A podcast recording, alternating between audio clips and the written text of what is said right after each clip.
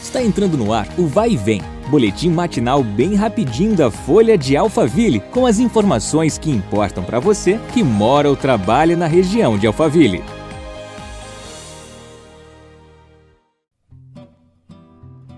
Olá, tudo bem? Eu sou Marcelo Fofá. Chega mais para começarmos mais uma edição do nosso podcast. Vamos lá!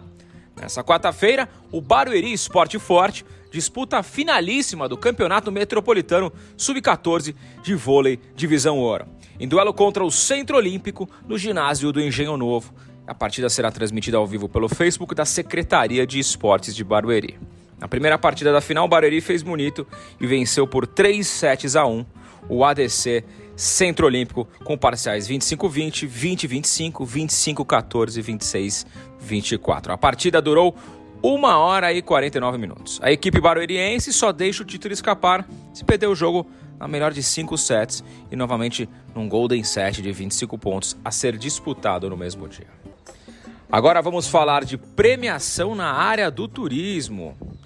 Em cerimônia realizada na noite dessa terça-feira, Santana de Parnaíba foi eleita na categoria Turismo Cultural no Top Destinos Turísticos 2021, que contempla cidades do estado em 15 categorias do turismo.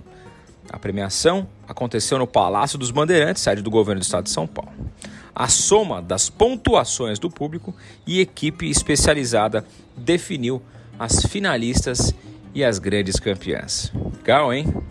A cidade se gaba de abrigar 209 edificações tombadas pelo CONDEPAT, Conselho de Defesa do Patrimônio Histórico, Arqueológico, Artístico e Turístico, ter um dos carnavais mais tradicionais do estado, além de encenar a Paixão de Cristo em apresentação a céu aberto e promover o Corpus Christi pelas ruas do Centro Histórico.